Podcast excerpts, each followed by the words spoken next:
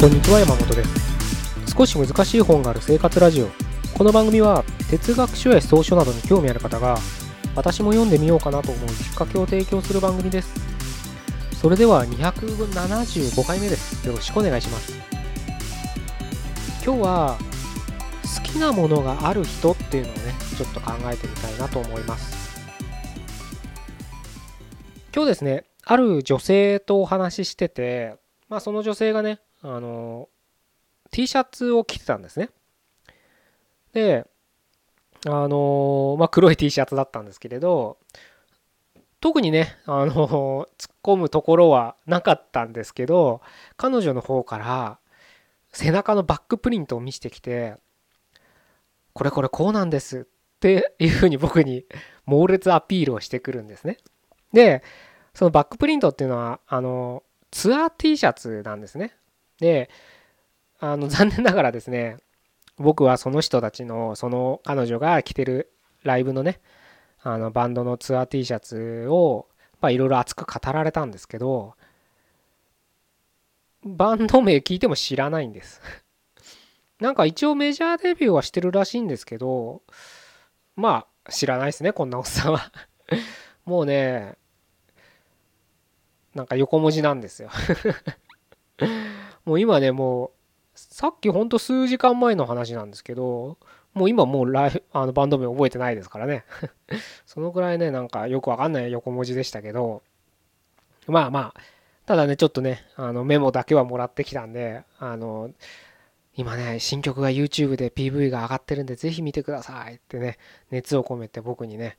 一生懸命説明してくれたんでその熱意にねやっぱ答えなきゃいけないですからね聞いた本人としては。一応 PV 見てみようかななんて思ってる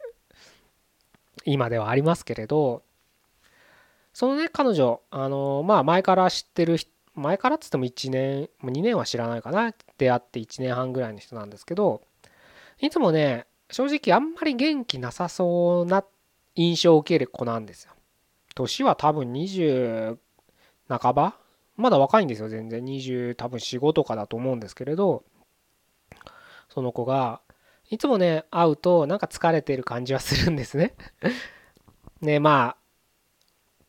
あ体調もそんなにね体調というか、うん、体もそんなに強くないみたいなことを言ってて季節柄夏とかは日光をあまり浴びすぎるとやっぱ体調悪くなるとかね。でいうことを聞いてたりするのであんまりその元気な印象っていうのは僕の中ではなかった。1年半ねあの出会っててなかったんですけど今日はねなんかねその自分の好きなねもう全国ツアーとかもついて回るぐらい好きみたいなんであのー、すごくやっぱ好きなんですよね。でそういうねバンドの話をしてる時はもうパッと顔の表情が明るくなるんです。これねほんと不思議なんですけどほんとパッと明るくなるんですよね。僕はその T シャツに触れた瞬間パッと明るくなってうんあのすごいいろいろ教えてくれるわけです。でこれがいいんですここがいいんですこういうところがいいんですみたいな。で10月には何々があって11月にはアルバムが出てとかね。すごく楽しそうに喋ってくれるんですよ。で別にねまあ僕はその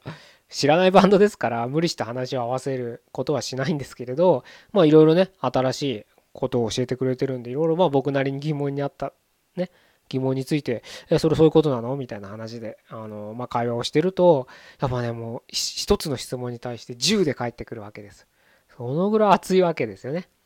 でまあそういう会話をねまあ本当でも5分ぐらいですけどねしてたんですけど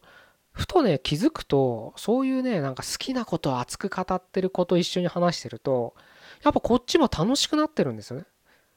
まあ、未だにそのバンドの名前を思い出せないぐらいなレベルの僕ですらやっぱりその彼女がすごく楽しそうにしてる姿っていうのはなんか単純に本当素敵だなって思うと同時に僕も楽しくさせてくれてるなと思えたんですよね。これってすごいことじゃないですか？別に何か CD を売りつけられたとかねチケット売りつけられたわけじゃないですよ。ただ彼女がどんだけ好きかをあの僕に熱く語るだけなんです、まあ、YouTube はひたすら勧められましたけどね。うんなのでまあ別に僕にとってねうん。あのなんだ害はないわけですよ。どっかのねネットワークビジネスみたいななんか変な化粧品ところられるわけではないわけです。まあ害どころかだから楽しくさせてくれたわけです。でちょっと僕自身ねちょっとここ最近いろいろ忙しくてあのまあ疲れてるっていうのもあってまああと筋肉痛がひどいっていうのもあってですね。忙しい中で疲れてる中筋トレ行く行くなって話なんですけどまあそれはちょっと置いといてまあそういったところでねちょっとやっぱなかなかうんなんつったらいいな元気がないって言ったらあれなのか分かんないですけどまあそういった中で今日彼女の話を聞いてやっぱねすごく元気をもらえたんですよね。これってやっぱりすごく大切なことというかすごく貴重ですよね。そういう元気をもらえるって。どうしても人間ね疲れてる時ってあるじゃないですか。そんな中その人と触れ合うだけで楽しくなれるとか元気になれるっていうのはすごく大切なあのなんかありがたいことだなと思うと同時に人と人の付き合いっていうのはなんかそういうもので成り立ってるのかなっても考えられますよね。まあ何度かこのポッドキャストでもメルマガでもセミナーでもお伝えしてるかもしれないですけどやっぱ子供ってそういう力ありますよね。なんかあいつらバカじゃないですか。なんかわけわかんないことばっかやってるじゃないですか。でもその姿を見てるだけまあ、毎日ねやっぱ付き合う親御さんとか大変かもしれないそれはわかるんですけどでも大変な代わりになんかやつらのやっぱ元気っていうのはもらってるはずなんですよね。なんかね時にはねほんと憎たらしく思う時もあるみたいですけどでもそれはそれでね感情が揺れ動くんななので人間っていうのはねそういう感情を抱くのはしょうがないんですけれどかといってね四六時中この子憎たらしいガキがと思ってるわけじゃないですね。やっぱり大半は可愛いと思うわけです。可愛いって言葉じゃ言い尽くせないと思うんですよねやっぱ自分の子供になるとね。僕はちょっといないのでね。わからないですけどやっぱ見ててね。思うわけですよ。自分の姉とかね。あとまあ僕の同級生とか見てて分かる思うわけです。そう考えるとやっぱりそういったね何か夢中になってる人子子供っていうのはやっぱすごく貴重な存在だなと思うと同時にあなたが今ね夢中になれることとかそんな熱を帯びて話せなくてもなんか好きなことって一つや二つあるはずなんですよ。人に誇れるほどなんか知識も経験もないかもしれないけど例えばこの映画だけはずもうなんか何回も何十回も見たみたいなね。ジブリだっていいですよ。日本中全員がね何十回も見てる映画ですよジブリなんて。でもその10回見たら10回でここのシーンがこれだけ私は好きなんだよねってやっぱり話してると自分も楽しいし多分相手にも今日僕が経験したように楽しい思いっていうのは伝わるんですよね。決してねなんかジブリなんか何度も言うように誰もが知ってるわけですよほとんどの人はね。まあ稀にねジブリ見たことないって人もいますけどでもほとんどの人は知ってるわけです。いいんですよ別に知ってたってみんな。その中で自分がここが好きなんだこれだけ見てるんだってねいうふうにね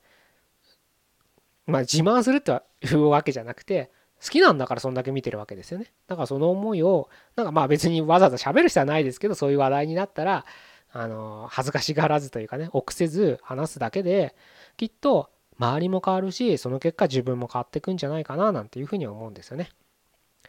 どうしてもねあのきっと、まあ、サラリーマンあなたがサラリーマンやってるのか OL やってるのか自営でやってるのかちょっとわからないですけど仕事の現場って元気ない人が多いですよね。特にオフィスなんて言われてるとこはそうですよ。本当にみんなうつ病ギリギリで働いてる人たちが多いんです。残念ながら日本っていうのは。うつ病大国ですから。そんな中ね空元気出せとは言わないですけれどまあ別に仕事職場でねそういうそういう好きな話をしなくてもいいですけれど一歩ね自分の生活の中でそういった時間を取り入れるっていうのは非常取り入れるというかねそういう思いをね馳せ馳せて頑張って自分でね、うん、一歩踏み出して好きな話をしてみるっていうのもいいですしちょっと違う環境に行ってなんか趣味のサークルとかありますよね。うん、運動でもいいですけどそういったところでそういう人たちと触れ合うっていうのも一つ大切なことなのかななんて思うんですよね。まあ僕の読書会が そういった場になるかどうかわからないですけど、まあ一応思いをね、あの共有してる人たちが集まっていただいてるのかななんて思うと、まあそういった場合にね、参加していただくのも一つの経験としてはよろしいのかなと。まあただ、なんかみんなでワイワイやるような読書会ではないのかな？僕のは。結構一人で読ん、一人で読んで、うん、まあでもいろんな人の意見をね、聞いたりしますので、あの、遠からず近からずかな。まあもしね機会があれば参加いただければななんて思いますけど。また近々やろうと思うのでその時はご案内させていただきます。じゃあ以上で今日は終わりたいと思います。270回目ここまでどうもありがとうございました。